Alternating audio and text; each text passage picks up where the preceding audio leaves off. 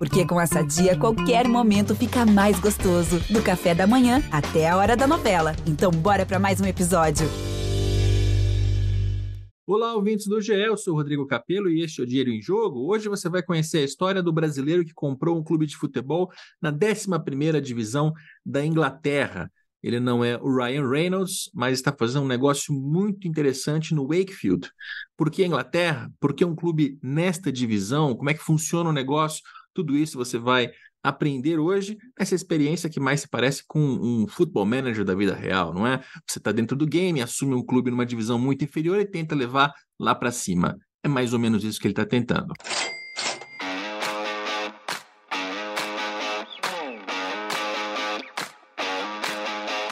Agora nós vamos conversar com Guilherme Deca. Ele é presidente do Wakefield e sócio da VO2 Capital. Tudo bem, Guilherme? Tudo bom? E aí, pessoal, como é que tá? Tudo jóia, Rodrigo? Te chamo de Guilherme ou de Deca? Qual que os seus colegas e sócios usam mais? Guilherme, pode ser Guilherme. Pode ser Guilherme. Guilherme. E, e eu falei, eu falei presidente e falei também VO2 Capital, porque eu estou usando aqui palavras, a, a, a, pronúncia em português, mas vamos colocar em inglês. No Wakefield você é o chairman. Eu sou o chairman do clube. Tem uma tem uma, uma pessoa que é o COO, né, que é o, a pessoa de operações, uh, e a gente tem um diretor esportivo que trabalham para mim. Uh, no board tem mais duas pessoas, uh, o André, que é meu sócio na Virtual Capital, e o Rodrigo, que é sócio de um, de um, fundo no Brasil, do Ibiúna. Uh, então, eles estão no board, eu sou o head do board e também eu toco, no final, as duas pessoas que estão uh, ali na, na, direção do clube reportam para mim no futebol e no, e no operacional. Mas sendo um clube pequeno, a gente tem que botar um pouco a mão em tudo, todo mundo tem que fazer um pouquinho de tudo. Ou seja, tem uma, uma COO, que é uma chefe de operações, board de diretoria, você está à frente da diretoria. Então, é, não é bem a estrutura de um clube brasileiro que tem uma associação civil sem fins lucrativos, que tem um presidente estatutário não remunerado e um CEO remunerado. Essas duas figuras, você acaba exercendo o papel das duas por enquanto. Isso, eu faço o papel das duas por enquanto. A gente está no momento, até porque a gente está fazendo algumas coisas, a gente pode explorar uh, um pouco, vamos dizer assim, diferentes em termos de, de analytics no futebol, né? de dado, de análise de performance, de tentar assinar jogadores mais jovens de academia profissional, um monte de coisa que até a nossa filosofia estar tá implementada completamente,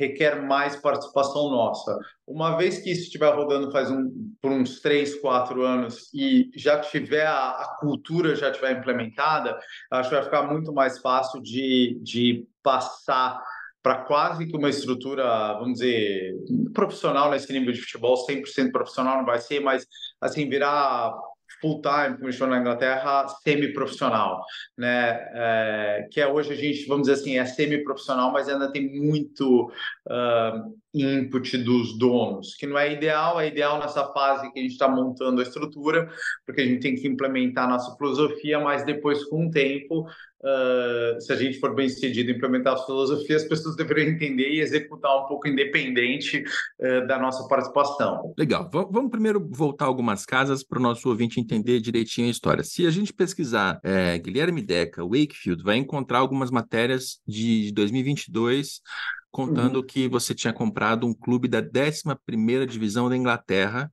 né? É, o, clube ainda está na 11ª divisão, subiu, desceu?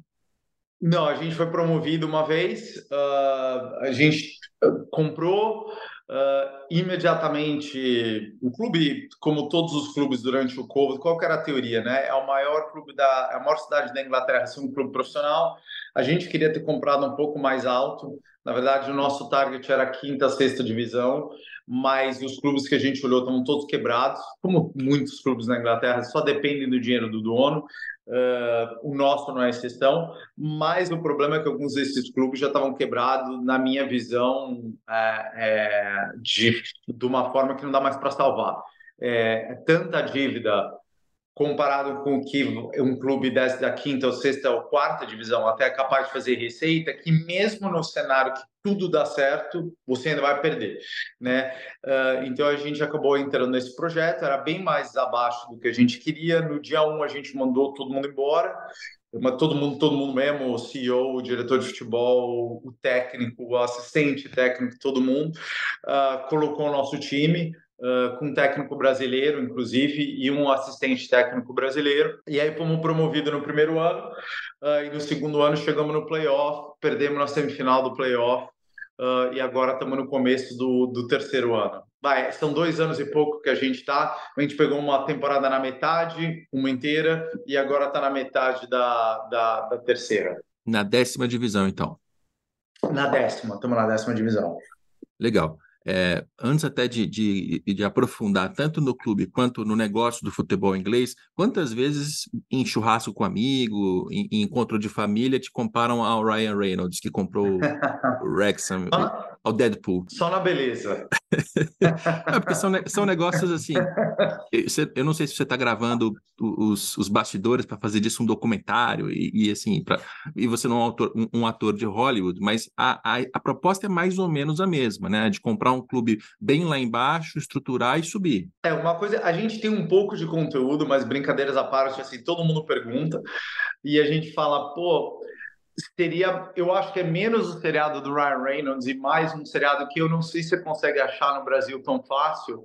Mesmo aqui nos Estados Unidos eu tenho dificuldade de achar. Eu assisti uma vez quando estava viajando na Inglaterra, que é um seriado do que chama Class of 92, Out of, Out of Their League, que é o pessoal do Manchester United, o Beckham, Phil Neville, o Gary Neville, quando eles compraram o Salford City na oitava divisão e fizeram chegar na, na divisão do Ryan Reynolds, ou uma acima, onde o Ryan Reynolds está hoje em dia aquele é, um, aquele é a nossa realidade do, do, do, futebol, até mais do que a do Ryan Reynolds. Então, é muito curioso, é muito interessante, todo mundo fala, é, você conta as histórias, tem umas histórias já inacreditáveis aí que a gente já teve que passar, porque é um, a gente está tentando fazer uma coisa bem profissional num, num lugar que, num nível de futebol que é muito pouco profissional. E quando eu falo, não é só décima divisão, não, nona, oitava, sétima, mesma divisão que o Wrexham estava, uh, o Wrexham foi promovido porque eles têm uma estrutura mais organizada, mas se você pega quem está da metade para baixo ali, mesmo York City, tinha Chesterfield, tinha Halifax, a gente conhece todos esses clubes, Cara, é só um clube amador que é grande. Na verdade, é um clube amador que tem muito mais público que a Série C do brasileiro e, a, e, que a maioria dos clubes da Série B do brasileiro, alguns desses clubes. Mas ele roda uma estrutura bem amador de recrutamento, de, de performance, de treino. Então, é, é, é, é curioso o quão não profissional o futebol inglês é fora da Premier League. Porque você olha a Premier League ali, aí a Championship, você fala, pô, isso aqui é super organizado, o Brasil é uma porcaria e aqui é super organizado. Cara, você já vai na League One para baixo, é bem amador. É, eles só são grandes e tem muito dinheiro no futebol, né? Tem muito uhum. dinheiro, então as coisas parecem melhor do que ele é, mas a organização do futebol é bem, é bem pobre. A gente tem acesso a alguns clubes, fez do diligence em outros clubes, ela é, ela é bem pobre. Então, de certa forma, a gente está lá embaixo com uma estrutura mais organizada que várias divisões acima da gente, mas não significa nada, né? Se a gente não ganhar, não for promovido, não vale nada. Então, no final, a gente tem que chegar lá. Aí, considerando que eu sou um completo ignorante em futebol inglês, eu quero entender essa estrutura. Quando a gente olha para o Brasil, tem Série A, B, C, D, tem os campeonatos estaduais, os próprios campeonatos estaduais têm também as suas divisões, então a gente tem uma estrutura que meio que regionaliza, mas que o campeonato estadual não está abaixo da Série D, né? O campeonato estadual está, de certa forma, aparelho à Série A, à Série B, é, isso até é um problema em termos de calendário, mas é, sem, sem entrar em Brasil, falando de Inglaterra, aí a gente olha para uma estrutura que tem né, 11 divisão, né? ou seja, ela, ela é mais vertical, é, tem, uhum. muito, tem muito clube, e, e para um país que é assim menor do que o Brasil em termos de tamanho e população, né? Tem uma economia maior, mas tem menos, menos tamanho e menos população. É muito clube para tão pouco país. Como é, como é que é essa estrutura, assim, para a gente entender? É uma ótima pergunta. É, na verdade, não existe essa figura do campeonato estadual. Na verdade, todo existe um campeonato, todos esses times jogam um campeonato só, né? Da Premier League até a 15 Na verdade, tem 15. A gente está na 10, tem 15. Né? Se você for começar a abrir um time hoje, for começar do zero, você tem que começar na 15. Então, o que acontece é que você vai, o funil vai, vai estreitando, né? Então, na 15, tem milhares de times. Na 14 tem um pouquinho menos, 13, 12, 11, 10, até que você chega na estrutura que eles chamam de EFL, né? Que é a Football League, que é da, da Premier League até a League Two né? Que é, seria a apesar de chamar League Two, é a quarta divisão, né? Premier League, Championship, League One, League Two. Aí o que acontece? As ligas elas vão a National League, aí você tem a National League, que é do país inteiro, que é a quinta divisão, e aí você tem National League Norte e National League Sul. Aí se divide o país no meio, a sexta divisão está entre Norte e Sul, e a partir dali a gente vai subir via o norte, e vamos dizer que tem alguém fazendo o mesmo caminho que a gente está fazendo perto de Londres. Ele vai subir via o sul. A gente vai chegar na sexta divisão junto, eu na National League Norte, ele na National League South, e se a gente passar esse step, a gente finalmente se junta na National League, que é a quinta divisão. O que eles têm daí é a FA Cup, né? eles têm a FA Cup, que é jogada pelo país inteiro, que seria como uma Copa, é, é, é, é realmente a Copa do Brasil.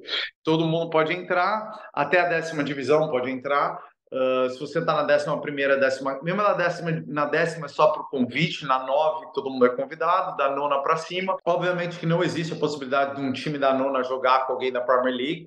As primeiras quatro rodadas são classificatórias, então da, das primeiras quatro rodadas eles chamam é, que é uma qualifying, fez uma fase de qualificação para que eles chamam de first round proper. Então você tem um, um, primeiro round de mentira, primeira rodada de mentira, vai até a quarta, e aí você entra na, no, no, no proper, que é quando os times da Football League entram. Então, na verdade, você para conseguir jogar contra um time da, da, da, Premier League, por exemplo, na FA Cup, você teria que ter passado pelo menos as primeiro, pelo menos quatro rodadas. Até aconteceu uns, uns anos atrás que um, um time que chama Marine, que é de duas divisões acima da gente, jogou com o Tottenham, que teve até jogar fora de casa, o Mourinho doou dinheiro, todos os torcedores do Tottenham doaram dinheiro para eles reformarem a arquibancada. Então é, um, é, um, é, um, é muito bacana a FA Cup, talvez seja a coisa mais legal do, do, do futebol inglês.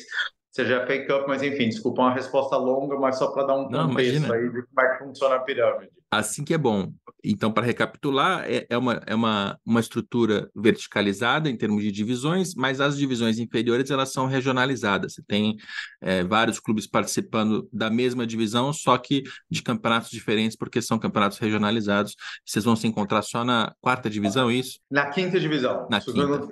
Vira, vira nacional na quinta.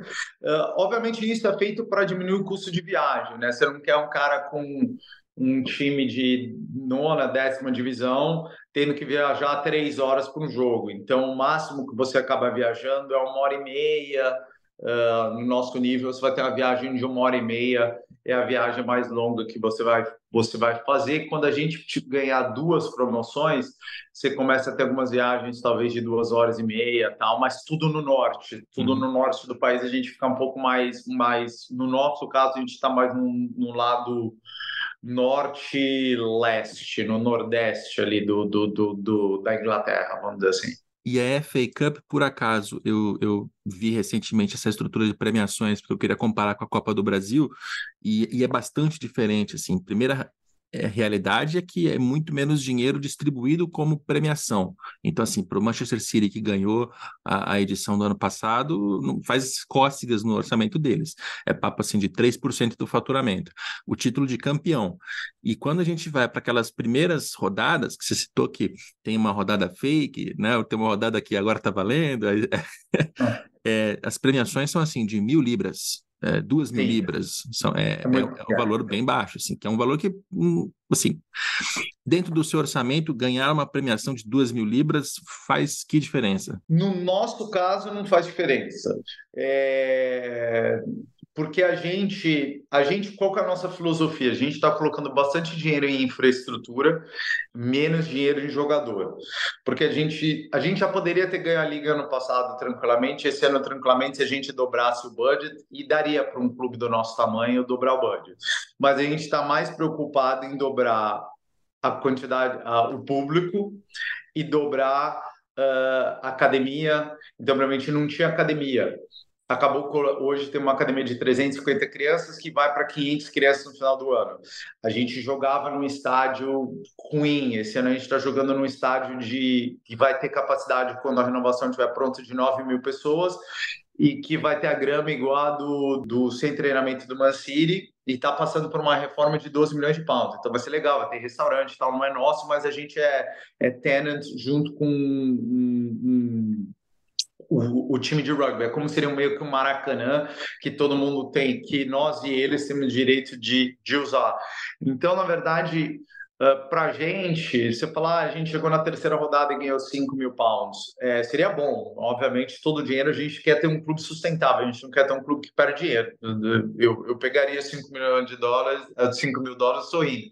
Mas o problema é que não faz diferença entre a gente está a gente tá fazendo bastante investimento em infraestrutura, que a gente está gastando um pouco mais que isso. Agora, tem outros clubes lá que jogam em campo público, não tem academia, não tem infraestrutura nenhuma e 100% do dinheiro vai para os jogadores. No caso, se você ganhar 5, 7, 8, você é o salário de um ótimo jogador, né? Por exemplo, o Jamie Vardy, da seleção da Inglaterra, que o pessoal aí deve conhecer, é, teu público conhece. Ele jogou uh, na uma divisão acima da nossa, né? Onde ele começou a carreira dele, uma divisão acima para nossa ele ganhava 100 pounds por jogo, né? Então ele ganhava 500 é, 600 reais por jogo, vamos dizer assim, né? Então você ganha 8 mil numa premiação dessa, você pagou o salário do seu melhor jogador pelo ano inteiro, né? No nosso caso, a gente não, não é tão relevante porque a gente tem outros custos que são mais altos, mas faz diferença para a galera ali, mas é baixo. Onde você vai começar a ver dinheiro de verdade quando você chegar na quarta rodada, aí está falando em 20 mil pounds, 30 mil pounds, aí é, é, é bastante dinheiro para esse nível de, de futebol que a gente está. E você falou antes o, o, o termo semi-profissional, amador, profissional, como é que isso se divide em termos de divisões? Assim, os seus, os seus, os seus adversários atuais da décima divisão, eles são profissionais? O que, que isso significa? Eu acho que que eles chamam lá na Inglaterra de full-time professional, que é, é, o profissional 100%. Você vai começar a ter alguns times na National League, mas você vai começar mesmo na League Two.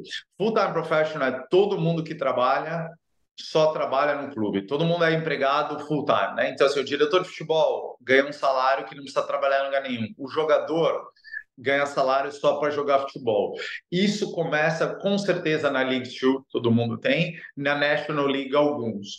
Dali para baixo depende da estrutura do clube, mas é uma combinação de não pagar e pagar parcial. No nosso caso, a gente só paga parcial. A gente não, a gente tem voluntário que quer participar, tem uma questão de comunidade, a gente tem uma, tem uma estrutura de comunidade ali para quem quer ir participar. Sou fã, quero participar no jogo, isso tudo bem. Mas o pessoal que roda o clube tá todo mundo no part-time, todo mundo é pago. Uh, agora tem outros clubes que tem parte da estrutura de voluntário. Então o board é todo voluntário, o, CF, o chefe de finanças é voluntário, o operações é voluntário. No nosso caso, como a gente não está lá e a gente precisa exigir performance, a gente tem que pagar alguma coisa. Eu não me sinto confortável em cobrar nada de alguém que não recebe. É, Para mim, se, se, o cara está fazendo favor, eu tenho que também aceitar qualquer resultado, porque não é pago. Então a gente quer ter uma estrutura, pelo menos quem está rodando o time, uh, tem uma estrutura, a gente tem uma estrutura sempre profissional. E aí, para entender um pouco mais do, do seu negócio, por que, por que vocês quiseram um clube de futebol em primeiro lugar? Na verdade, assim, é, isso é uma paixão minha. Na verdade, eu tive outras. Não, minha paixão não é nem futebol de só assistir e ah, São Paulo, era São Paulo. Não, eu já assisto menos. Eu estou muito tempo fora do Brasil, mas ia naquela época do Boa São Paulo ia em todo jogo da Libertadores, não sei o que, jogava bola e tal.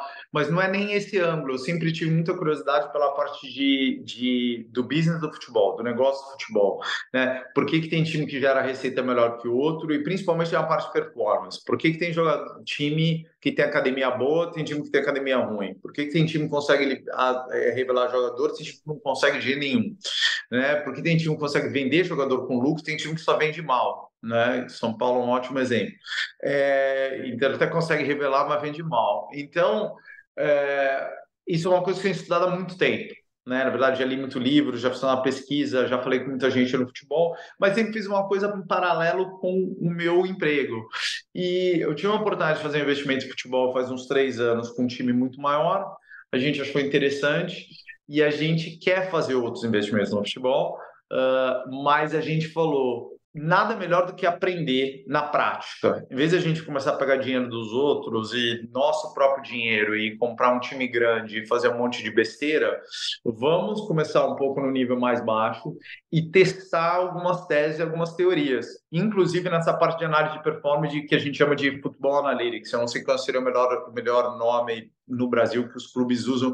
Eu sei que o Red Bull é um dos únicos clubes que tem uma área organizada de, de, de a maioria dos clubes nem tem né? Que seria acho, acho que chamam de análise de desempenho. Análise de desempenho, tá? Eles, eles combinam as duas coisas, né? Nos é. Estados Unidos, é, é, na, na Inglaterra tem cara que vê performance e tem cara que vê número. No Brasil, acho que é o mesmo departamento de análise de desempenho. É, pelo que eu entendo, tem uma divisão entre desempenho e mercado. Então, você tem alguém que faz análise de desempenho dos jogadores, então, então que vai ficar focado em XG, XA, XA, as métricas de performance de cada jogador, uhum. e o cara que vai analisar mercado, para buscar é, que tem, tem, mais, tem mais relação com o scout, né? Depois para tá. decidir o valor desse jogador. Acho que a divisão é mais ou menos nessa linha. Mais ou menos assim. Tá, legal. Então a gente faz muito teste, a gente tem as duas coisas e a gente faz muito teste nessa linha. E a gente achou que esse era um laboratório interessante. Aí uma vez que você começa, você se apaixona e a gente pô, conhece a prefeitura super bem, a gente já conseguiu fazer um negócio com a prefeitura para conseguir é, uma área para a gente desenvolver um pequeno centro de treinamento que a gente está passando por todo um processo de aprovação e negociação, mas deve sair em breve. Aí você começa a academia, a nossa academia é muito boa. Uh, tem alguns times aí que jogam. Semana a gente jogou, nosso sub-8 jogou contra o Manchester United, outro dia ganhou do Manchester City. A academia é muito, a academia é bem melhor que o time profissional. É, então a gente tem toda uma. A gente achou que era interessante, uh, como laboratório, errar um, um, num nível que é um pouco mais barato do que dar um passo maior que a perna e errar mais caro. E hoje a gente aprendeu muito nesses dois anos, inclusive na parte de campo mesmo. Algumas coisas que dá para testar em, em, na análise de performance. Ah, vamos testar com lateral na área algumas coisas. Ah, vamos tentar movimentação fora da bola, vamos criar algumas métricas de movimentação fora na bola. Então a gente já conseguiu testar algumas coisas na prática. Pô, isso aqui é legal no papel, mas na prática não funciona porque daí o outro time faz isso. Isso aqui mata isso aqui rapidamente. Então, é, tá sendo um, um, laboratório interessante para testar algumas ideias, mas, obviamente, o último, né, no final, o objetivo tem que ser sempre ganhar. Né? A gente também quer ganhar, mas não é o objetivo principal ser promovido a qualquer custo. É mais criar um clube sustentável, ter uma apresentação na comunidade testar essas teorias e aí no processo de criar esse profissional uma coisa um pouco mais profissional não vou nem chamar de ser tão pretensioso chamar de profissionalismo mas criar uma estrutura um pouco mais é, profissional isso resultar na promoção não só o dinheiro a resultar na promoção Aí eu estou começando aqui um funil de perguntas que eu até uhum. já fiz com, com o Rodolfo Cussarev e com o Rock Júnior, porque ambos é, além de outros sócios, Rafael Plastina, César Grafietti, o Renê, eles compraram um clube em Portugal. A gente fez aqui um episódio para falar dessa, dessa iniciativa. E aí tem uma questão, né? É, primeiro, por que comprar o clube de futebol? Depois, por que Inglaterra? Depois, por que o Wakefield? Depois, porque vai, a gente vai, vai descendo uhum. esse funil. Então, começando, você já explicou muito bem qual é a, a iniciativa em termos de, de, comprar o clube, mas aí, aí eu até deixo detalhar um pouco em termos de negócio. Você está me, me, dizendo é, primordialmente que é uma questão de que é a sua paixão e vocês queriam aprender começando de baixo para cima para poder errar um pouco mais e, e, uhum. e, aprender mais antes de entrar num, num, num projeto talvez maior. Mas em termos de, de tese de investimento, né? Se você está entrando no clube, você gastou alguma coisa para comprar, devia ter alguma dívida, assim, você tem um, um, um plano de negócios, você tem um dinheiro que você está tirando de algum lugar da sua empresa para fazer esse investimento. Quando é que ele volta? É na revenda do clube? É na, na venda de um jogador? Se um dia você chegar numa divisão mais. Acho que, acho que não, porque vender jogador é só quando está nas divisões bem mais altas, né? Enfim, como é que, como é que o dinheiro volta? Ótima pergunta. Na verdade, o que, que, o que, que como o futebol funciona, né? Na verdade, assim, isso é uma coisa que eu sabia antes de entrar, mas agora está bem claro e a gente conversa também com vários outros clubes profissionais na Inglaterra, porque a gente faz o analytics, a gente tem o nosso nosso análise de performance está muito mais avançado que o nosso nível de futebol. Tem time na Championship que está fazendo menos coisa que a gente faz, então a gente tem bastante acesso a conversar com os outros clubes uh, em relação a isso. É, na verdade, assim, a parte do negócio do futebol Uh, isso vale para o 777 aí comprando o Flamengo, o Vasco, vale para qualquer um. Se achar que você vai comprar um time de futebol, você vai ganhar dinheiro sendo campeão ou vendendo jogador, é muito ingênuo, muito ingênuo. Todo time do mundo está tentando revelar o Vini Júnior, do Manchester City, passando pelo PSG, passando pela Juventus, pelo Milan, pelo, pelo Benfica. Todo mundo quer achar um cara que ele vai comprar por um para vender por 10. Esse é o jogo que 100% dos times está tá jogando. Qual é, a, qual é a forma de você criar um clube sustentável? Qual é o nosso objetivo aqui? Não é nem tirar o dinheiro ou ganhar o dinheiro. A gente quer criar um time sustentável que possa andar sozinho sem a gente ficar aportando capital. São duas formas.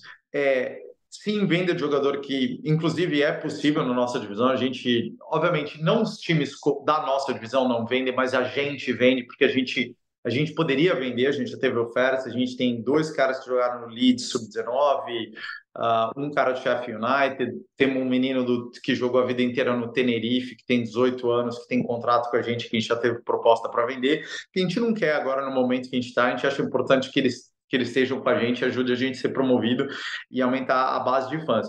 A forma de você criar é ter é, é você conseguir tratar o seu fã bem, porque tem clube aí no Brasil que tem, tem base de fã grande, mas trata o fã mal, então não consegue criar um relacionamento positivo com o fã, de forma que ele está feliz de pagar, você cobra um preço justo, dá em retorno um produto legal, que ele fica feliz de comprar, isso se autoalimenta, né? TV, que a gente não tem, mas um clube grande profissional tem, infraestrutura, que isso a gente tem, e tem clube muito maior que a gente aí no, na, na, na, Série B e no Série C do Brasil, não tem. Né? Você tem que gerar ativo dentro do clube para que você aumente a, a, a, o valor da, da, da, da, empresa, vamos chamar do clube como uma empresa, transformar em empresa, e você, alguém que vai pegar depois de você, tem interesse de comprar. Então, no nosso caso, por exemplo, a gente pegou o clube, a gente aumentou a receita em 600%. Uh, ah, o social media a gente multiplicou por 5. O público, desde que a gente pegou, a gente aumentou 50% no primeiro ano e agora dobrou no, no, no, terceiro ano estamos dobrando. Então, assim, a, não tinha academia. Academia tem um monte de criança. Criança, a gente, a gente não, a gente cobra pouco, a gente quer que, pegar jogador bom, não quer um cara que pague para jogar, então a gente cobra muito pouco, não faz dinheiro, mas eles vão no jogo, eles compram camisa, compram mochila. Então, é, então você joga de graça, mas aí você vira um fã e vai no jogo. Então tem uma série de, de, de coisas que você tem que fazer no dia a dia para gerar engajamento com a comunidade, para eles quererem participar, em vez de você enfiar goela abaixo o produto. Né? Que é o que acaba acontecendo muitas vezes no futebol profissional. Nosso nível não, você quer, você quer chamar eles para participarem. Todo mundo tem que querer estar tá dentro. E esse é o, é o gol. Eu acho que hoje, tranquilamente, o clube. A gente já teve algumas conversas com pessoas que são donas do, de clubes locais ali. Com certeza, nosso clube já vale pelo menos umas 10 vezes que a gente pagou. Uh, então, seria essa forma do que. Mas, assim, tranquilamente, uh, uh, dado que a gente já tem de infraestrutura e tem de receita. Não é uma coisa que a gente tem interesse em vender hoje em dia, porque a gente, mesmo que vá fazer outros negócios no futebol no momento, gostaria de mandar, mas a gente gostaria de abrir para outras pessoas participarem. Não é nem como forma de ganhar dinheiro. É uma experiência tão interessante participar desse nível de futebol. Uh, e você tem tanto acesso que acaba virando quase que, se você gosta de futebol, é meio que. É muito mais divertido do que você ser dono de um time da, da Championship. Então, hoje você fala assim, oh, Rodrigo, você pode ser dono de 1% do, do QPR da Inglaterra ou 1% do Wakefield, vai ser muito mais legal se você é 1% do Wakefield, porque o Wakefield vai assistir todo o jogo, vai ter o board, vai ver o jogador que a gente vai assinar, etc. Porque é meio que uma experiência, a gente quer criar uma experiência comunitária Uh, a gente dá muito acesso para os fãs, e então, assim, eu sou uma resposta super longa porque é uma pergunta bem complexa. Não, é, Você tem que fazer todos esses passos para que você gere esse valor dentro da empresa e dentro do valor dessa empresa para falar, pô, vou vender. Ultimamente, para você virar lucrativo, Uh, você tem que ter uma história que tem um apelo um pouco maior, né? Se você olha na Inglaterra, você tem um time que chama Forest Green Rovers, que ganhou três, quatro promoções seguidas, está na League Two agora, está tá em último lugar, mas está na League Two, mas ele, até ele entrar na League Two, que todo mundo tem um dinheiro, ele tinha uma receita quatro, cinco vezes maior que todo mundo, ele dava lucro. Por quê? Porque ele é o primeiro clube que eles chamam lá na Inglaterra vegano. Ah, o estádio é autossustentável, ele só serve comida vegana no estádio, tá, tá, tudo bem, talvez você goste, talvez você ache isso uma baboseira, mas trouxe muito patrocínio, trouxe muito interesse, trouxe muito interesse de mídia e trouxe muita receita. Então, assim, é, é, existem algumas, alguns anos, mas no nosso caso, meio que quase você tem que, de, se eu for sumarizar, é acertar todas essas caixinhas para trazer a comunidade junto e aumentar a, a base de, de patrocinadores, de, de torcedores e, e enfim, para aumentar o valor do clube. Acho que esse ultimamente é o, é, o, é, o, é, o, é o objetivo. Se você estiver pensando financeiramente apenas, que no nosso caso, se a gente tivesse afim de só fazer um turnaround, a gente já teria falado, ah, botamos isso, agora uhum. vendemos por 10 que a gente fez, saímos fora, vamos fazer o próximo. Mas não é necessariamente o nosso ângulo no momento, apesar de que a gente gostaria de trazer outras pessoas uh, ah, para participarem com a gente aí da, da jornada, porque é, porque é divertido. Legal. Sobre engajamento de fã, daqui a pouco eu vou te, te, te perguntar para a gente aprofundar um pouco mais nisso. Você fez uma comparação com KPR, que eu tive um colega no mestrado que é fanático pelo KPR, e se ele ouve, ele ficaria furioso contigo. Então, ainda bem que estamos em português aqui, que o Jack não nos ouça. Você falou ultimamente, foi a segunda vez que você usou essa palavra, a primeira foi em off, quando a gente estava conversando. É engraçado como quando a gente mora fora do Brasil, você começa a se comunicar em língua estrangeira, seja inglês, espanhol, a gente, a gente muda alguns significados de uhum. palavra, né? Que você usou como ultimamente, não recentemente, mas como último, última instância, né? Como último. É, finalmente, exato. É, bom, é... bom, bom, como finalmente. Eu sou. É o que eu falo, também. tô aqui faz tanto tempo é, quando eu tiver 80 anos, eu não vou saber falar nenhuma língua. Meu português está piorando e meu inglês não melhora. Então, assim, eu vou chegar, ultimamente, eu vou chegar no final da vida, eu vou falando ultimamente, eu vou chegar no final da vida sem falar nenhuma das duas línguas bem. E a gente vai esquecendo palavra, cara. Isso é desesperador, é. assim. Quando você está um tempo fora do Brasil, você vai tentar pegar uma palavra em português. Como é que é o nome disso, cara? Eu só lembro em espanhol. Parece, parece white people problems, mas é Pega, pega, acontece. Mas seguindo o nosso funil, então, é, beleza, porque. E aí tem uma questão, né? Por que, por que comprar o clube? Primeiro, por que comprar o clube? E segundo, por que Inglaterra? Por que, que você não pensou na Espanha, ou em Portugal, ou na, na, na Rússia, que a Rússia é um exemplo extremo, mas ou no Brasil, por que não o Brasil? Na verdade, foram dois motivos. Uma, porque eu estou nos Estados Unidos, era o acesso é mais fácil. Uh, a língua para mim era importante também. Você vai tentar fazer um negócio na França, aí você gera toda a dificuldade do futebol, mais a barreira da língua, né? Eu tô aqui fora do Brasil faz muito tempo, então para mim é muito fácil fa fazer inglês.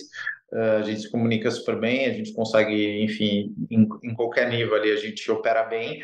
Uh, e depois que a pirâmide é um pouquinho mais organizada, né? A gente a gente olhou alguma coisa na, na quinta divisão da Itália tem mais corrupção e mais zona do que onde a gente está. Nossa liga tem um site super legal, é claramente, é super claro como você tem que registrar, como você não tem que registrar, para onde você vai promovido. Se você for promovido dessa vez, você vai para aquela, depois para essa. Quanto que é o budget de cada divisão?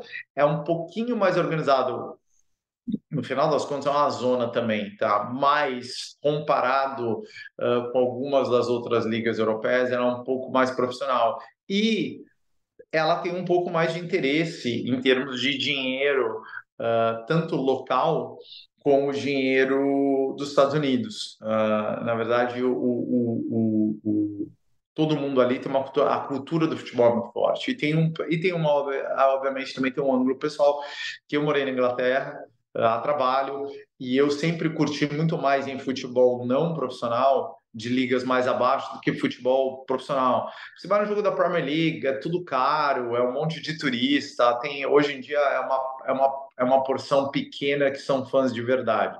Você vai num jogo da League One, é 100% fã de verdade, e aí você vê as pessoas, aí você vê claramente que é o cara de 70 anos com um cara de 40 com um cara de 10, né? O avô com o pai, com o filho, sendo no jogo, eles vão no jogo há 60 anos, o clube existe há 100 anos. Então, acho que essa parte da, do futebol como parte de uma comunidade é uma coisa muito forte na Inglaterra, é uma coisa que me atrai bastante. Na verdade, é uma, eu me divirto muito quando eu estou lá. É isso, é falar com os fãs, é participar dos eventos, é é, é, é estar na comunidade, fazer evento escola. É isso aí que eu acho que é o maior barato, acho que da, do futebol na Inglaterra é esse ângulo da comunidade que hoje em dia já não existe na Premier League e muito pouco na Championship também, que é praticamente 100% dono estrangeiro, uh, fazendo como hobby, né? Porque a maioria daqueles clubes perde dinheiro sem parar, é um hobby de é um hobby de bilionário, mas você sai um pouco das, das primeiras duas divisões, é uma tem, uma, tem um ângulo comunitário que é, que é muito bacana uh, e que é difícil de replicar Uh, né, a cultura do futebol que, que existe ali é difícil de replicar em outro lugar, o ecossistema já está ali. Né? Uma coisa que eu sempre brinco, é, no Brasil a gente gosta muito de futebol, mas você gosta de ser bastante focado no seu time. Né? Ao São Paulo, São Paulo é melhor que o Palmeiras, Palmeiras é melhor que o Santos, o Palmeiras é melhor que o Corinthians. Lá, é, várias pessoas trabalham no clube, eles passam o final de semana inteiro assistindo futebol. Ele assiste a Premier League, ele assiste o Championship, ele assiste o League One, ele assiste a quarta rodada da FA Cup, se está disponível, ele assiste o Campeonato Feminino. É, tá todo mundo muito ligado a futebol, a identidade das pessoas está muito ligada a futebol. Uh, principalmente nesses clubes e cidades menores. É, então, já que você está nesse assunto, antes da gente completar o funil com o porquê Wakefield, vamos, vamos, vamos falar um pouco de, disso, né? Porque quando a gente olha para o futebol, é, Premier League, segunda divisão, a gente está falando de ligas que são internacionais, que têm fãs na Ásia, e isso é sempre muito ressaltado porque é justamente esse fator internacional que permite que tenha um contrato de televisão que gera é, bilhões de libras por temporada e que faz com que a Inglaterra esteja muito à frente, mesmo da Espanha e da Alemanha, que são as ligas sequentes, enfim. Mas é, essa visão global, ela, ela leva a gente a um futebol, de certa forma, assim, é, desconectado da, da comunidade. E você já começou a falar disso nessas duas respostas, tanto quando você fala de um estádio que é frequentado por turistas, quanto, né, enfim, quanto pela busca de divisões em, em, em divisões inferiores chegar a, ao fã que tem essa característica mais local. Agora, tem um, desafio aí, no mínimo, né? Porque esse fã do Wakefield que está indo ao estádio, está acompanhando, está participando, está participando da sua comunidade, ele deve também ser torcedor do United ou do City. Ele deve gastar o tempo dele, o, o dinheiro dele com esses clubes lá de cima. Como, é que se divide assim? Como é que você percebe os torcedores do seu time é, nessa relação entre local e global? Claramente, todo mundo ali, a não ser as crianças que jogam na academia que falam que são fãs do Wakefield, que têm oito anos de idade e, e mesmo assim gosta de algum time de Premier League, mas estão meio que, vamos dizer assim, abraçando o Wakefield como o primeiro time deles. Uh, todo mundo ali é fã do Leeds United, do Sheffield Wednesday, do Sheffield United, muitos times da região ali, dos times profissionais da região, ou eventualmente né, a cross, que eles falam do, do, outro lado, né, paralelo com a gente, mas do outro lado do país, tem uma viagem de uma hora e meia, de uma hora e pouco, você está de onde eu estou, uma hora e meia, você está em Liverpool, ou você está em Manchester, né, é, um pouco menos de duas horas. É, o, o barato de quem está acompanhando o Wakefield é justamente ele ser no League. Então, você fala assim, ah, eu sou fã do Leeds, mas eu sou fã do Wakefield. Qual que é a vantagem? Isso que a gente conseguiu criar muito legal no Wakefield. E a gente hoje, se você olhar no ranking dos, do, da décima divisão da Inglaterra, do país inteiro, a gente tem o maior público do ano. A gente tem a melhor, acho que a segunda melhor média do país inteiro. A gente tá, tem mais público que quase todo o time da, de, da nona, de vários times da oitava e aí por diante. Por quê? Porque a gente criou um entretenimento que é um estádio de alta qualidade com gramado bom, cheio de ex-jogadores de academia. Então a gente joga a bola no chão, não fica só dando bomba para a área, que nem a maioria dos times ingleses fazem, porque na Premier League ninguém mais joga assim, mas vai assistir um jogo terceira, quarta divisão, o jogo é direto. Né, muito passe sobre o meio campo, né? Tem muito passe que vem da zaga direto para os três caras da frente. Então tem muito 4-3-3, um chuta a bola para os três, faz pressão lá na frente, tenta recuperar a bola lá na frente, aí mantém a bola na, no campo do adversário. Então a gente faz um futebol atrativo, um estádio legal, qualidade de gramado boa, a comida legal, por, por seis pounds. né? Que é nada comparado com o ingresso de, de, de Premier League. Então, vira um evento comunitário, só, pô, sábado à tarde aqui, posso gastar seis pounds, assistir esse jogo, tomar uma cerveja comer um, e comer um, comer um sanduíche, me parece um ótimo programa. E tem se provado certo isso. Então, na verdade, a gente gasta mais em criar qualidade em estádio, mas a gente também atrai mais gente, porque vira um programa legal. É quase como se eu chegar para um estádio que tem estacionamento, é fácil de entrar, fácil de eu sair, a comida é boa, o preço é barato, quando eu chego lá o futebol é legal. E como a gente tem, a gente tem um bom time, se eu for assistir 10 vezes, eles vão ganhar 7, 8. Então, quase que com, com uma garantia de alegria, quase uma, né, não é garantia 100%, mas quase garantia de alegria. Então, a gente consegue atrair bastante esse, esse, esse fã do futebol da Premier League. E tem muito fã da Premier League que está meio desiludido né, com o futebol profissional. Eu mesmo gosto, acompanhei minha Juventus a vida inteira. Você é um cara caras tipo Pogba, esses cara, o cara está preocupado com o Instagram e pentear o cabelo, o cara não tá nem aí se ele vai ganhar o jogo. Então, se ele não tá nem aí, por que que você vai estar tá aí, né? Então é, é difícil ele, ele, ele perdeu a conexão com muito fã. A Premier League, no que ela cresceu, ela é muito grande na Ásia, nos Estados Unidos, no Brasil até hoje em dia. Ninguém assistia a Premier League quando era criança, né? Futebol inglês. Hoje em dia todo mundo assiste aí no Brasil.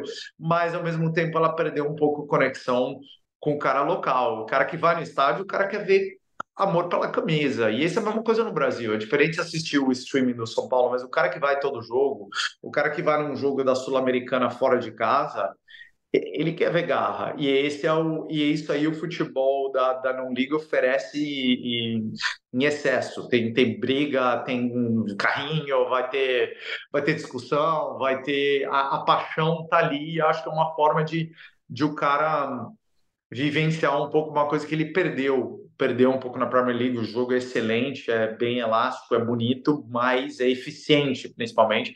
Mas uh, a identificação com o próprio jogador e com a equipe já meio que acabou, né? Com o tempo, o dono é estrangeiro, 11 jogadores são estrangeiros, a identificação dele com a comunidade local meio que, que com a profissionalização morreu. E a relação fica, talvez, digital demais, né? Porque você, eh, você assim, claro que falar isso para um torcedor do Brasil, um torcedor do São Paulo, do Corinthians, do Palmeiras, do Vasco, do Flamengo, esse torcedor ele tem ainda o, o, o costume de ir ao Maracanã, de ir ao Morumbi, ao Allianz Parque e tal, mas a gente já vê em alguns clubes a discussão da elitização, do ingresso que fica mais caro, você tem que ser sócio torcedor, tem que pagar uma, uma, uma quantia mensal, já, já começa a ficar um programa mais caro muito distante de, de 6 pounds para comer, ver o jogo e se divertir.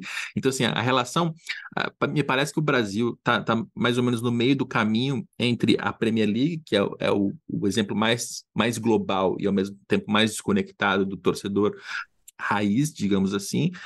Ele está no meio do caminho, mas ele já começa a experimentar um pouco desse, desse dilema por um lado, a gente sabe que o crescimento do negócio passa pela internacionalização, pela transmissão, pelo digital, etc, etc. Por outro lado, se a sua relação passa a ser só entre você e a televisão, você e a rede social, você né, está sempre mediado pelo celular, alguma coisa, você perde um pouco dessa experiência física, de estar no lugar, de ver o cara, de, de né, criar essa, essa, essa relação. E é um baita desafio e, e, e, a tua experiência é bem interessante, né? Porque aí a pessoa ela acaba, ela pode ser fã do Manchester United, ao mesmo tempo. Ela vai ter essa relação digital com o United, mas a relação mais próxima e física ela tem com, com o Wakefield. Sem dúvida. Isso é super importante. O Brasil, é, é, é, você tem que manter isso vivo. Porque se você só consumir online, qual a diferença? Eu posso morar em São Paulo e meu time ser o PSG. Eu só assisto na, na internet anyway, né? de qualquer forma, nunca assisto ao vivo. O que vai fazer você ser um fã do Corinthians, do Palmeiras, do São Paulo, é nem que você vá uma vez por ano. Mas porque ninguém hoje em dia tem tempo vai ter dinheiro, a não ser que você seja muito fanático, para ir 100% do jogo do Corinthians, 100% do jogo do Flamengo, 100% do jogo do São Paulo em casa. Mas que você vá uma, duas vezes por ano, você cria uma identificação. Ah, e você, você vê, qualquer fã de futebol tem mais paixão, porque isso é uma coisa que o Brasil ainda tem que a Premier League perdeu completamente. É tão caro o nível do futebol lá e tem tanto dinheiro que você não tem mais jogador da academia jogando no primeiro time. Todo, tem um ou outro, né? E quando o time é muito grande, que nem o Manchester City, você vai ter assim, o Phil Foden, que apareceu, é um a academia mais cara do mundo e aparece um em cinco anos que vira titular absoluto, um a cada dez anos. Se você vai no São Paulo, você vai no, no, no, no Palmeiras, fala, ah, não, tem o Hendrick, ah, tem o, o Vini Júnior quando ele estava no, Flamengo. O fã, se você vai lá e vê um cara que saiu da academia, você gera essa conexão. Ah, ele jogava na base, você tem é muito mais identificação com o Rodriguinho, é torcedor de São Paulo, do que com o Rames Rodrigues. O Rodrigues já passou em 50 times. Vai ficar aqui seis meses, daí vai embora para quem pagar mais da próxima vez. Entendeu? Então, é, então o Brasil ainda tem essa parte de formar, que acho que é importante, mas se você transformar o consumo só online, de repente, você não está mais competindo se você é o São Paulo com o Palmeiras e com o Corinthians. Também está competindo com o Liverpool, com o Manchester United, com o Barcelona. Você fala, ah, mas isso é online porque eu vou assistir esse final de semana Barcelona e Real Madrid. Não vou assistir o jogo do São Paulo, se for no mesmo. Entendeu? Então, acho que você tem que tomar cuidado, é importante, mas se você quer manter a nova geração de fã entrando, você tem que ter uma experiência no estádio que é, é num preço que todo mundo possa consumir, mas também uma experiência legal de entrar, de sair, de, de, de qualidade do banheiro, da comida, etc., que muitas vezes isso aí deixa bem a desejar. Melhorou no Brasil, uh, tem mais estádio novo do que quando eu era fã de futebol brasileiro, né? aí no Brasil, quando eu ia em jogo, melhorou, mas ainda em, algumas, em alguns casos aí deixa bem a desejar. E para fechar o funil, é, o porquê Wakefield, né? Eu pesquisando aqui superficialmente, estou vendo que é uma cidade que tem, segundo o censo de 2011, 77.500 habitantes, ou seja, uma cidade pequena, mas quando você estava falando disso antes, ainda nesse, nesse mesmo episódio, você disse que era a maior cidade sem um clube de futebol. Como é que foi essa, essa lógica para escolher a cidade? Hoje a cidade, a assistência de 2011 e 2020, acho que estava com por volta de 100 mil, e na região metropolitana, 300 mil. Então, 100 mil na cidade, por volta de 290 na região da metropolitana, que no Brasil não significa muito. Uh, várias cidades no interior de São Paulo maior que 100 mil pessoas, mas para a Inglaterra, que é um país pequeno, é grande. É uma cidade. O Burnley, por exemplo, está na Premier League e é uma cidade de, de, de 100 mil pessoas. Né? Uh, e é um, não tem nenhum time profissional. Então, tem vários times semi-profissionais e amadores, mas a cidade mesmo, onde estão os 100 mil, tem a gente só. Então, tem um potencial grande de, de público. A gente hoje está com uma média para essa temporada por volta de 500 uh, uh, uh, fãs por jogo. Essa é a média. Tivemos um jogo de quase 1.100, tivemos dois, três jogos de 700, 800. A nossa média está por volta de 400 altos, então uns 480, 490, que já é maior que alguns times da Série C aí do Brasil, de média de público. Então, assim, é promissor, está na direção certa. Eventualmente, vai ter que começar. É muito legal fazer o estádio, fazer promoção, fazer academia, etc. Eventualmente, se você quiser engajar mais fãs, a gente vai ter que começar a ganhar um pouco mais. A gente tem que conseguir umas duas. Nosso gol é conseguir duas promoções uh, nos próximos cinco anos, pelo menos. Uh, e sendo bem conservador, idealmente duas promoções em três, mas na pior das hipóteses, duas promoções em cinco. E aí eu acho que tranquilamente dá para a média estar tá por volta de, de 800 a mil pessoas, que seria muito legal, já dá uma atmosfera legal, enfim, já, já cria um engajamento comunitário legal. A gente tem um, um grupo de fãs no Facebook que tem quase uh, 8 mil pessoas a página, então é, é, tem um certo engajamento. Eu sei que fala esses números, você vai comparar com São Paulo, com Palmeiras é nada, mas para o futebol da Inglaterra é um número é um número bem acima do que times de outras divisões uh, têm. Então tá a, a tese que é legal tá num lugar grande faz sentido porque para mim no final é tudo que a gente conversou aqui futebol precisa de fã sem fã Primeiro, não faz sentido nenhum tá ganhando com 50 pessoas assistindo, qual é o ponto? Não, não, não faz sentido nenhum, nem, nem para os jogadores, nem para os técnicos, nem para a gente. Uh, e, e, é isso, a experiência é o fã, é o fan group. É, a gente já teve esse ano, nosso fã é ativo, teve uma campanha lá de Gabe Out, de mandar o técnico embora. Todo mundo, a gente perdeu os dois jogos seguidos, todo mundo querendo a cabeça do técnico. Então, eu fico até feliz. É, é, é, chato quando acontece, mas eu fico feliz quando eu vejo isso. Você vê que está virando real. As pessoas estão. Você está uhum. criando engajamento. Né? Tem um monte de gente indo online querendo mandar o técnico, é porque as pessoas vão embora, porque as pessoas se importam com o time. Então, por mais que seja chato de vez em quando perder e ver essas coisas, você vê que a coisa está andando na, na direção certa. É, é, de uma certa maneira, se a pessoa se irrita a ponto de se manifestar, é porque ela já criou uma relação emocional. Né? Sim. Sem dúvida. É, é, mais, mais ou menos a lógica do hater, assim. Se o cara tem a paciência de vir até mim na minha rede social para vir me xingar, é porque ele já gosta o mínimo de mim, me acompanha o mínimo para. tá ouvindo. É. Tá ouvindo o seu programa, com certeza. O primeiro passo é ter o público, depois você vai ter uma relação positiva e negativa que vai variar, mas o primeiro passo é ter o público. Sem dúvida. Você tem que, tem que começar de algum lugar. Né? Falem mal, mas falem de mim. Legal. É, e aí, como é que é o, o, o, teu futuro próximo agora? Qual é o seu planejamento? Né? Você tem uma, um plano de negócios que estabelece, olha, em cinco anos temos que estar em tal divisão, em dez anos em outra. Qual que é o teu planejamento? Acho que tem um plano do Wakefield e tem um plano nosso mais como, como, como isso meu, do Deca, do Guilherme e, do, e da, e da, da. O plano do Wakefield é, como eu falei, duas em três anos na melhor das hipóteses, é, duas em cinco na pior das hipóteses.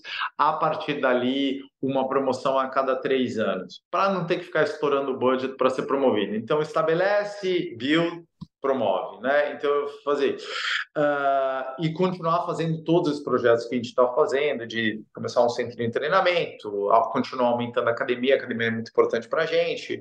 A gente quer começar, do, a gente tem um time feminino que joga a FA Cup, está na quinta divisão, mas a gente quer começar do zero uh, no ano que vem. A gente tem, eu não acho que é bom poderia ser muito melhor. Eu sou, acredito bastante no futebol feminino na Inglaterra. Acho que tem bastante dinheiro entrando no futebol feminino, o potencial é grande. Uh, e a gente quer trazer um time que a gente está em negociação, um time que a gente está comprando outro time e vai virar o Wakefield uh, para o futebol feminino. Uh, então a gente tem alguns planos para o Wakefield. O em paralelo ele vai continuar. A gente tem dois PHDs trabalhando para a gente, fazendo análise de performance no, no, no, no Wakefield, uh, mais eu e o André, que a gente conhece bastante de análise de futebol, e no caso, no meu caso, acho que conheço razoavelmente futebol, então eu consigo fazer essa tradução e gerar um monte de dado que não serve para nada, também não ajuda o técnico. Então, eu falo com o técnico, com, com o Gabe, a gente chama ele de Gabe, ele está na Inglaterra, mas o Gabriel e o Júnior, né, o Júnior Roberto, que até jogou na Itália profissional, é, eu falo com eles e aí a gente gera dado e a gente acha dado que vai ajudar eles, né? É, então a gente está fazendo muita coisa legal com dado e com isso apareceu a oportunidade de fazer uh, na USL, que é a segunda divisão aqui dos Estados Unidos, apareceu a oportunidade de fazer mais um projeto na Inglaterra e apareceu a oportunidade de fazer alguma coisa na Itália. Quando a gente vai fazer, não sei, mas provavelmente no próximo ano a gente gostaria de fazer o nosso próximo dia de futebol, mas num formato diferente do Wakefield. O Wakefield é um projeto de paixão, a gente põe todo o nosso tempo, a gente põe todo o capital, a gente é dono de 90 e tantos por cento. A gente faria em conjunto com outras pessoas, com outros investidores, ia trazer para a mesa aí o que a gente aprendeu, tanto de parte comercial, de engajamento, de comunidade, que é muito importante se construir um relacionamento com a prefeitura e, e, e, e tudo mais, com os negócios locais para conseguir esse patrocinador, como na parte de análise de performance, que eu acho que isso é uma coisa que falta no futebol profissional e a gente está fazendo assim, a gente troca muita figurinha com o Red Bull, a gente tem acesso com com, com, com, com cara do Red Bull, que pô, é fantástico, que, é, que, é, que trabalha na análise de performance do Red Bull, a gente bate muito papo e com outras pessoas do setor, e a gente vê que a gente está fazendo um negócio que daria para ser usado em, na Série A do brasileiro, vamos dizer, de por 18 times, entendeu? Então, é, acho que daria para a gente, o nosso próximo ângulo de futebol é fazer uma coisa maior, em que a gente entre mais na parte de performance e aí faça junto com outras pessoas que querem tocar, tocar também o administrativo e outras coisas, e deveria sair o próximo negócio aí no próximo ano. Não temos pressa, mas o plano do Wakefield está bem traçado. Enquanto isso, a gente vai, vai, vai tocando, experimentando com, com o Wakefield lá. E quando você diz de outro negócio, talvez na Itália, talvez nos Estados Unidos, é comprar outro clube? Isso, isso. Seria até um comprar outro clube, mas a gente não tem interesse em ter 90% a 100% de outro clube como a gente tem do, do Wakefield. Dividir com outro trabalho, né? investidor. É, tá. um time muito maior que o Wakefield, se eu tivesse 100%, teria que fechar minha empresa, né? Na verdade, e se eu fosse o chairman e o CEO e o André fosse participar no dia a dia do jeito que ele participa também, você não dá para trabalhar mais nada, né? Dá, é, é 70 horas por semana, não é 40 horas por semana, 70 horas por semana. Então, a gente queria entrar Uh, a gente está em discussão já com os três times aqui, na verdade, da USL, uh, não para necessariamente comprar, mas para fazer uma parceria de análise de performance. E a gente se entra no board, no conselho, uhum. faz análise de performance, alguma coisa assim. Isso é uma coisa que a gente deveria que a gente quer muito tentar fazer no, no próximo ano. É na Europa, mais um na Europa vai ter que ser a oportunidade certa, porque as finanças desse clube são muito ruins. É, é, é, cada vez que você olha um, você fala, pô, como é possível ter feito tanta besteira e chegar no nível que chegou, assim, é quase que inacreditável. E quando eles passam várias vezes de mão, cada vez que se já passou três, quatro vezes de mão, é pior ainda, porque o novo dono vem, aí ele acha que ele vai ganhar, aí ele põe mais dinheiro, ele gera mais dívida, aí o próximo gera mais dívida e, e vira quase que um negócio que é, que é impossível de, de, de, de recuperar. Então a gente tá, tem um pouquinho mais de cuidado, mas nós estamos olhando coisa. A gente está sempre olhando, sempre gente mostrando coisa, que a gente, enfim, gosta muito do Wakefield, a gente não quer deixar de, de, de, de pegou um carinho ali, a gente quer continuar então, a gente, qualquer outra coisa que a gente vai fazer é mais na parte de performance do que, e, e, e analytics do que, do que rodar um clube 100%, ser dono de tá. três clubes e tal. E, e a ideia é integrar de algum jeito? Integra de algum jeito esse clube nos Estados Unidos com o Wakefield ou são linhas paralelas que não se tocam? Eu acho que eu acho que o Wakefield está um pouco abaixo para integrar com o time da segunda divisão dos Estados Unidos. A gente teria que fazer uma parceria com um time um pouquinho mais alto. Eu acho que tem jogador hoje nosso que jogaria tranquilamente no sub-23 da MLS aí, seria seria e, e, e, daria conta e, e seria um dos destaques aí. Esse moleque gente tem 17 anos, jogou no Tenerife aí, com certeza joga no sub-23 da MLS aí e vai dar trabalho. Uh, então o nível do futebol é bom, mas eu acho que seria rodar em paralelo até esse modelo de, de vários clubes, acho que hoje em dia todo mundo vende isso aí como um sonho aí, a 777 fez com o Vasco, fez com o Genoa, agora quer fazer com o Everton. O problema é que isso dá certo no Manchester City e dá certo porque tem um clube que primeiro tem dinheiro ilimitado, né? Uhum. É, porque ele tem dinheiro, ele tem fã ilimitado. E a segunda coisa é que dá certo porque ele tem um clube lá no topo da pirâmide que pode absorver todo esse talento. Você não pode ter três times que são que têm a mesma expectativa e estão em paralelo. Então, na verdade, o Vasco, se o dono fosse o Manchester City, ele entende que quando tiver um jogador bom, ele vai vender para o Manchester City. O, jogador, o torcedor do Vasco vai ficar chateado, mas ele consegue entender. Agora, por exemplo, o Vasco com o Genoa e o Everton, torcedor do Vasco quer que o Vasco seja campeão, tá nem aí com o Genoa, porque o Genoa não é uma força no mundo do futebol. O torcedor do Genoa, por sua vez, por sua vez, não tá nem aí com o Vasco. Ele quer que toda a atenção seja dada para ele, a mesma coisa com o Everton.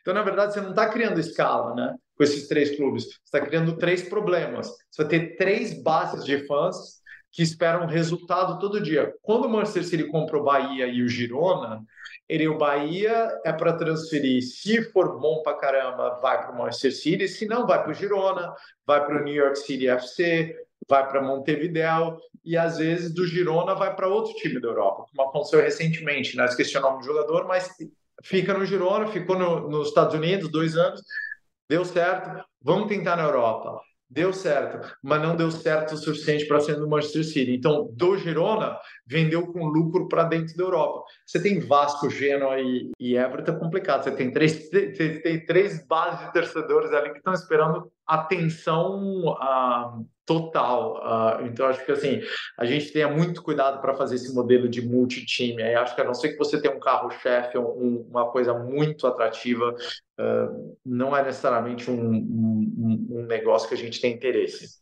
Você sabe que eu passei por essa irritação? Eu vou aqui abrir um parênteses para fazer um relato pessoal. Eu passei por essa irritação recentemente, porque sendo torcedor do Vasco, o Vasco em julho estava na, na, zona de rebaixamento, mas assim, com uma quantidade patética de pontos, e a, a 777 comprou um atacante ítalo-argentino, ítalo-argentino, Reteg, e colocou no Genoa. Eu, eu juro para você, eu, eu, me considero um torcedor mais racional do que a média, né? até por ficar lidando com número e negócio o tempo todo, eu consigo entender algumas decisões difíceis, mas eu juro que a minha cabeça de torcedor não conseguiu é, entender o que, que, eles estavam fazendo com o Vasco na zona de rebaixamento, a, a, a um passo da, da, da destruição, né? porque cair para a Série B seria, uma, seria ou será, não sei, o campeonato não acabou ainda, né? Mas é uma destruição em termos de imagem, de projeto, de confiança, de, de resgate da autoestima do torcedor, etc, etc, de, de, imagem da SAF no Brasil, porque as pessoas ainda não têm muito bem essa, elas não entendem ainda o que, que é, se vai ser bom, vai ser ruim, deu certo, deu errado, né? É, e aí os caras contratam um jogador que aparentemente é bom e botam no Gênua, assim, para fazer o que no Gênua, cara? Fazer o quê? O que, que você quer fazer no Gênua que, que é mais importante do que tirar o Vasco da, da zona de rebaixamento? Então, exatamente o que você acabou de narrar, eu passei por isso pessoalmente em julho e, e quero que o Genoa e o Reteg se explodam, assim. É isso aí. Não, mas é isso, porque não é, não é relevante o suficiente. Mesmo que fosse o Manchester United, o dono do Vasco, você ia ficar chateado, mas você entende. Ah, não, estamos transferindo o cara para o Manchester United, é, é. dinheiro é bom, valeu a pena. Mas é que o que acabou acontecendo no futebol é que caras como esse não fazem nada com o dinheiro deles, né? Eles levantam dinheiro de terceiro, vendem um sonho que fala assim, pô, eu tenho um time no Brasil, eu vou revelar no Brasil, aí eu vindo para Itália, depois da Itália eu vindo para a Premier League, não sei o quê, e aí o cara vai lá e põe dinheiro e fala, pô, babá. Primeiro, é o que eu falei no começo do papo, Todo mundo está querendo jogar esse jogo, meu amigo. O uhum. São Paulo quer revelar esse cara, o Vasco, o Flamengo, o Palmeiras, o Corinthians, o Manchester City. Por que, que o Real Madrid e o Barcelona vêm comprar cara de 17 anos do Brasil e paga 20, 30 milhões de pounds? É porque ele acha que depois que levar para a Espanha, ele vai vender por 100. Então tá todo mundo jogando o mesmo jogo. Você tentar vender, vou achar um jogador que ninguém achou como estratégia de negócio é, na melhor das hipóteses, você é ingênuo, na pior das hipóteses, é sacana. Né? É. Mas quando você está fazendo com o dinheiro dos outros, é mais fácil, né? Um Perdeu fácil. aquele negócio, né? É, vocês perdem uh, e eu ganho. Né? É. A gente mata e eu ganho, é isso. Bom, fechando esse parênteses, o meu desabafo, que eu espero que ninguém recorte, ninguém mostre para ninguém. É, assim, tem uma característica do seu trabalho no Wakefield que eu achei muito interessante, que é assim, qual é o teu cargo? Você é o chairman, você é o presidente.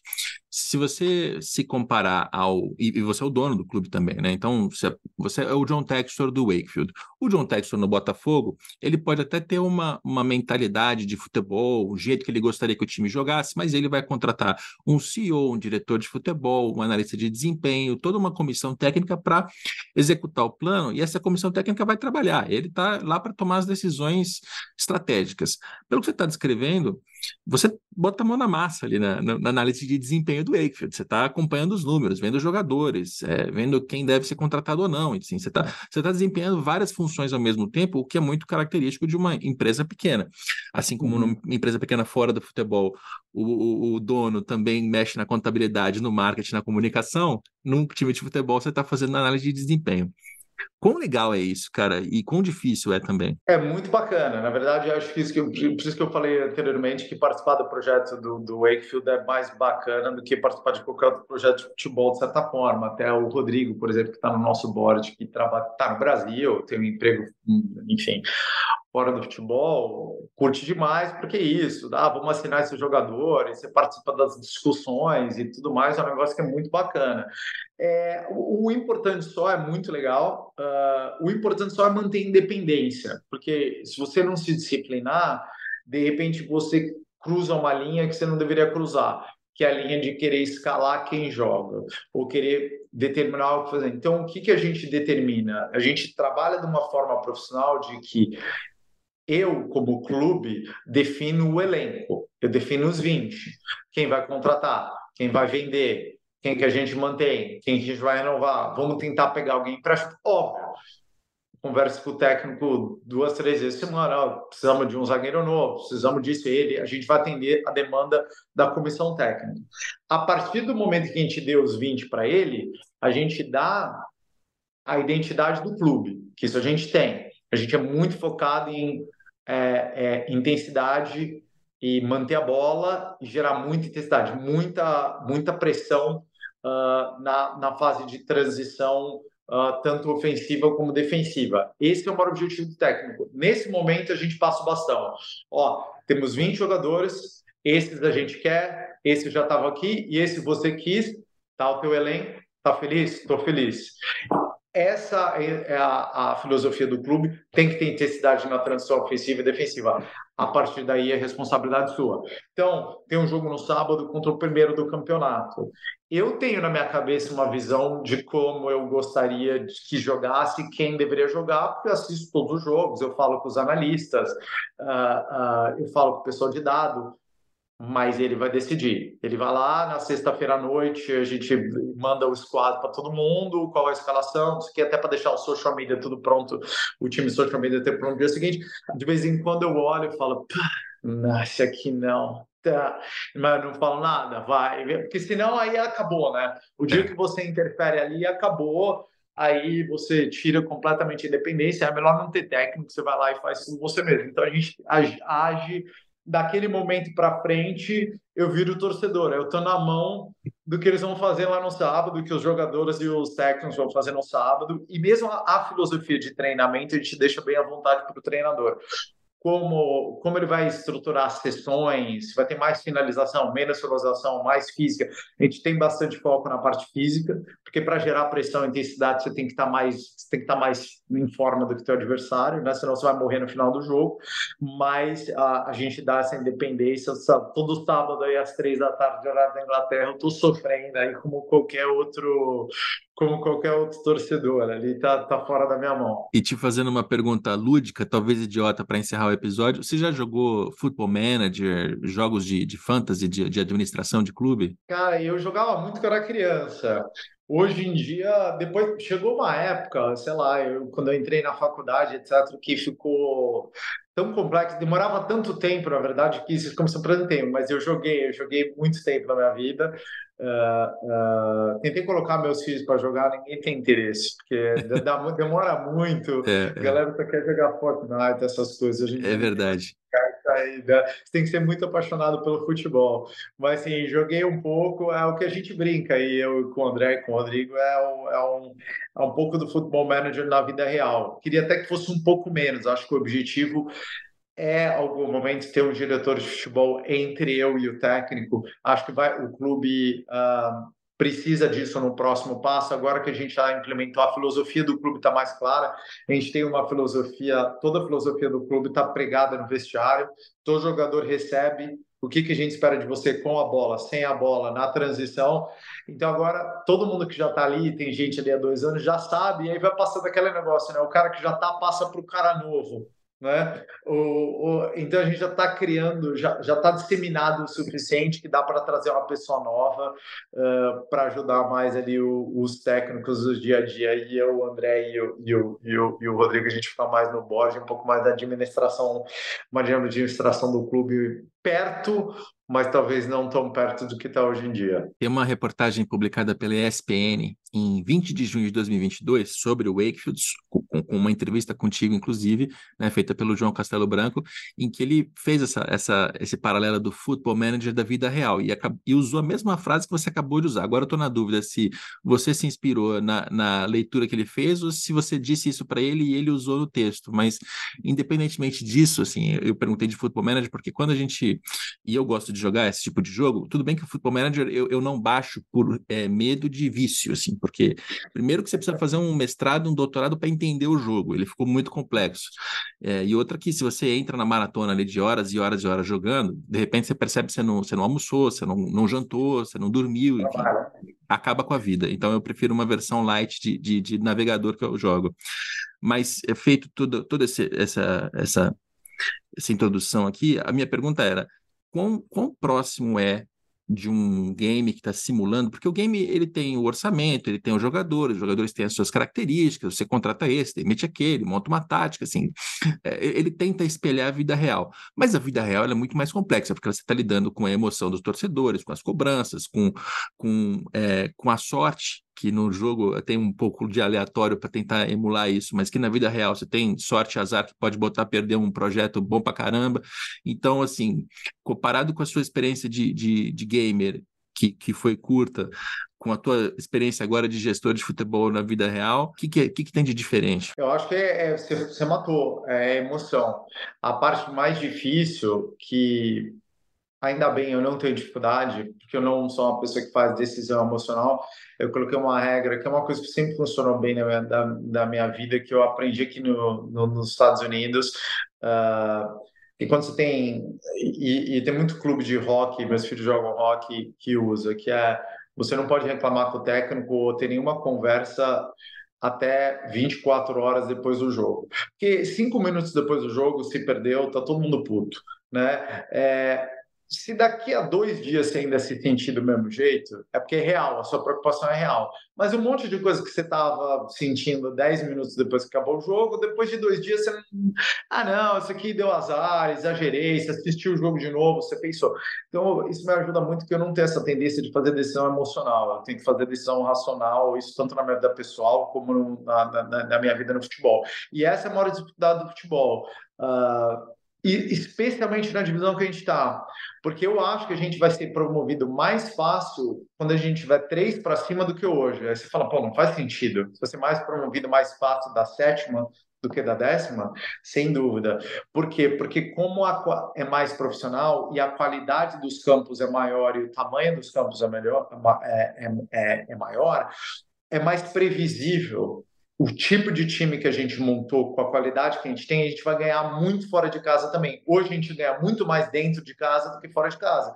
Porque no nível que a gente está, de vez em quando o campo é pequeno, o campo é cheio de buraco, o cara dá bomba para frente na área, e às vezes a gente vai ter, a gente já teve jogo que a gente teve XG de 4, o outro time teve XG de 0, 5, e a gente perdeu de 2 a 1 porque dá um monte de bomba na área, a bola baixa, tem buraco, o campo é pequeno, o cara coloca a bola dentro da área de qualquer lugar do campo.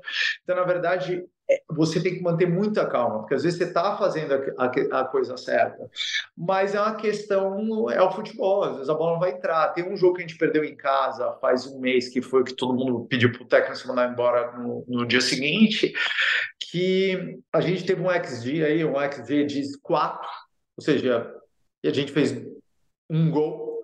Eles tiveram que dizer de um, fizeram dois gols. E a gente, cinco minutos depois de perder um pênalti, os caras, pô, recolocaram a bola, passaram. O cara fez um gol de bicicleta de fora da área que o nosso goleiro deixou entrar.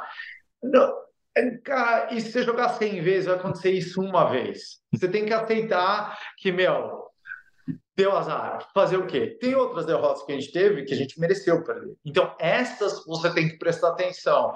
Algumas você tem que relevar que a gente também já ganhou o jogo que a gente não merecia ganhar. A gente acabou de ganhar um jogo fora de casa duas semanas atrás e estava tomando pressão pra caramba e a gente achou um contra-ataque que a gente tem um time muito rápido, que é um time jovem, achou um contra-ataque aos 93 minutos e ganhou de 2 a 1 não merecia ganhar, empate, era para ter perdido. Então, isso vai acontecer tanto a nosso favor como contra, mas de vez em quando, quando a gente merecer perder, aí que a gente tem que fazer análise, aí que a gente tem que ter cabeça fria para não querer contratar um jogador novo por semana, né? Porque a tentação é toda vez que o, o centroavante perde um pênalti, e o outro centroavante faz um gol, fala, pô, por que não aquele? Será que a gente não tivesse aquele, não tivesse esse?